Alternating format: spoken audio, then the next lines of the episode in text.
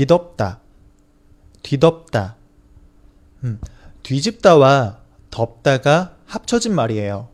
앞에서 말했다시피 뒤집다는 평소에 평범하게 있는 것을 바꾸게 될 때 뒤집다라고 사용해요. 그런데 뒤집다가 뒤집다 하나만이 아니라 다른 동사와 합쳐서 사용할 때 이런 의미 말고 다른 뜻이 하나가 더 생겨요. 자, 어려운 건 아니고요. 이전에 배웠었던 예시를 떠올려 보면 쉽게 이해할 수 있을 것 같아요. 자, 이전에 우리가 밥상을 뒤집다, 밥상을 뒤집다 라는 표현을 익혔었어요. 자, 밥상을 뒤집으면 밥상 위에 있던 것이 어떻게 된다고 했었죠? 원래 밥상 위에 있었던 밥그릇이나 젓가락, 반찬 등 밥상 위에 있던 것들 모두 떨어진다고 했었죠? 자, 여기서, 여기서 이제 포인트는 뭐냐면 모두예요. 모두 떨어지는 거라서 모두. 그래서 뒤집다는 평소와 달라지는 것이란 뜻, 평소와 이제 다르게 달라졌다, 달라지는 것, 이런 뜻 말고도 또 하나로 이제 다른 동사와 붙을 때 온통, 전부, 모두라는 뜻으로도 하나가 더 생겨요. 그래서 언제는 뭐 이런 모두, 전부, 온통이라는 뜻으로 사용될 수도 있고요. 또 어쩔 때에는 그냥 이제 뒤집다라는 평소에 사용되는 그런 표현으로 사용될 수도 있고요. 그 두 가지가 어 이렇게 이제 뒤집다가 다른 동사와 같이 붙을 때에는 이렇게 바뀐다는 거 기억하시면 좋을 것 같고요. 자, 이것을 이제 잘 기억을 하시고서 그림 한번 살펴보도록 할게요. 어, 한쪽은 고양이가 담요 밑에 있어요.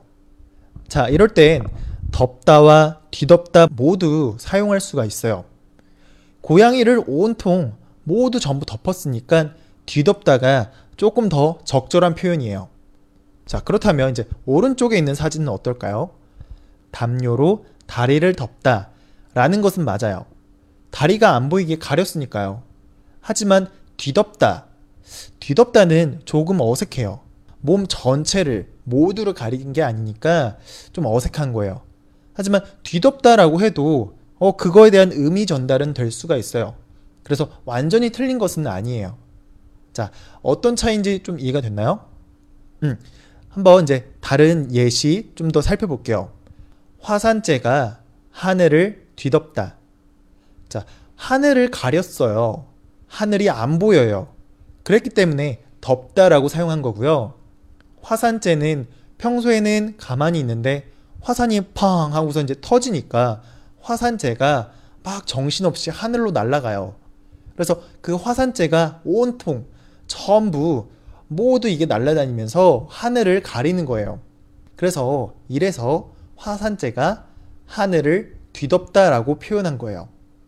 자, 두 번째 사진도 한번 살펴볼게요. 눈이 세상을 뒤덮었다. 온 세상이 안 보여요. 원래 있었던 땅의 모습들이, 원래 있었던 나무의 모습, 바위의 모습, 흙이 있었던 모습들이 다 가려졌어요. 다 전부 다 가려졌어요. 그래서 이제 뒤덮다라고 표현한 거죠. 자, 좀 이해가 됐나요? 뒤덮다. 뒤덮다라는 것은 전부 모두 다 덮어서 가려서 안 보이게 하는 것을 뒤덮다라고 표현한다는 거 기억하시면 좋을 것 같아요.